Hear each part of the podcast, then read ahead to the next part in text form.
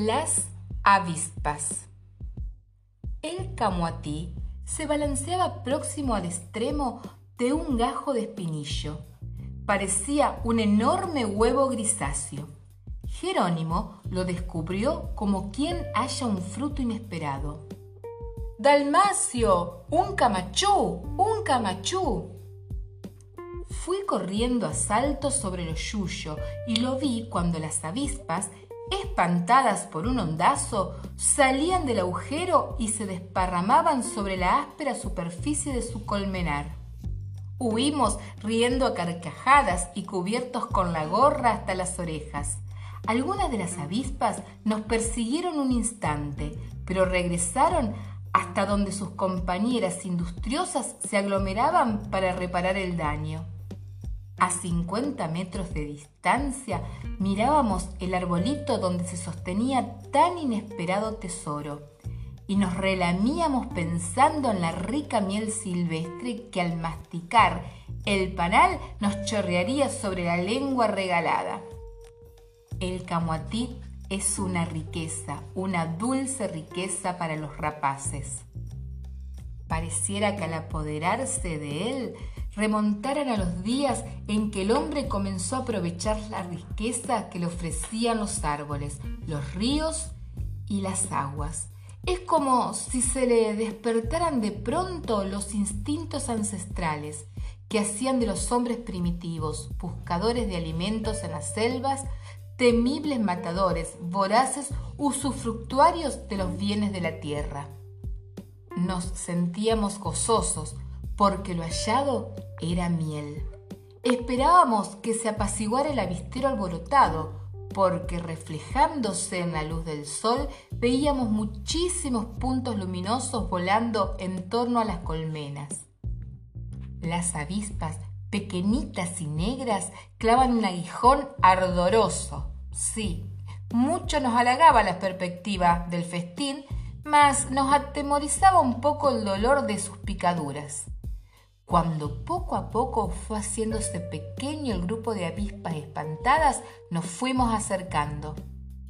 Algunas continuaron zumbando en torno a las ramas, como si irritadas aún quisieran vengar la lujuria del ondazo. La superficie del camuatí se había ennegrecido, pues todas las avispas parecían haberse convocado junto a la abertura.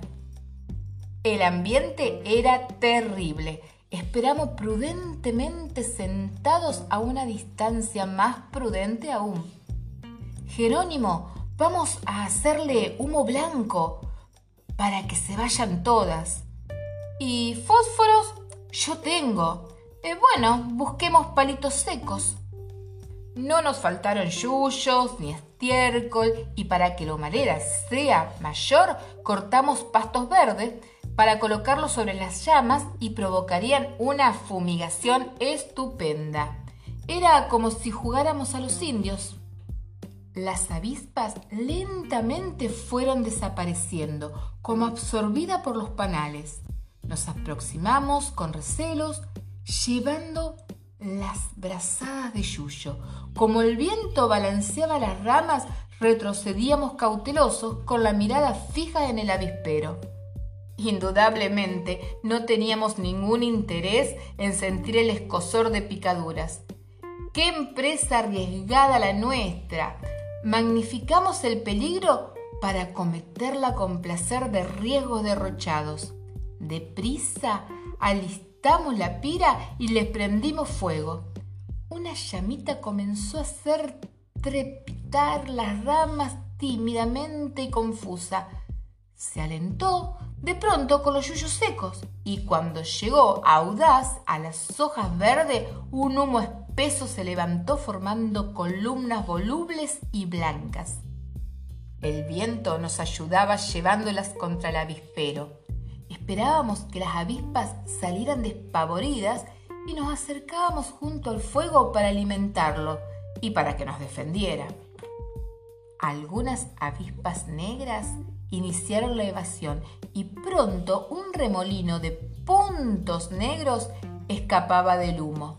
Jerónimo De otro ondazo abrió una brecha considerable en el camoatí y ambos dando gritos de júbilo arrojamos las ramas y hojas en la hoguera. Se agigantaba la columna de humo y se desparramaba, abarcando toda la copa del árbol. Temimos por un instante llamar la atención con tanto fuego, mas en los alrededores se extendía un campo de rastrojos, sin que se viera persona alguna. Las avispas huían, como debieron huir en las eras primitivas, cuando aún ignoradas por el hombre, vivían sobresaltadas por los rayos que incendiaban con los bosques sus moradas. El remolino desordenado se perdió entre las hojas de los árboles y el camuatí, envuelto en humo, se balanceaba indefenso. Jerónimo con un palo inclinó la rama y tomándola de un extremo la aproximó a mis manos. La sacudimos con fuerzas y tras el rajido se desplomó. Quebramos el gajo donde estaba adherido el camuatí. Las últimas avispas lo abandonaron. Mas, ay, al partirlo, sufrimos una honda decepción. Sus celdas estaban vacías. Después de desmenuzar todos los panales, no encontramos ni una gota de miel. Al veo los recién construidos. Eso era todo. Jerónimo, nos chasqueamos. ¿Viste? No valía la pena. Apagamos la última llama del fuego y nos quedamos sin comprender por qué un camotí tan grande no tenía miel. Dicen algunos que las víboras se la comen. Hm, a lo mejor, pero me parece que no fueron las víboras. Dejamos los restos del camotí esparcidos sobre la tierra y mientras andábamos pregunté, ¿por qué pican las avispas? Autor Gastón Gori, del cuento Además era pecoso.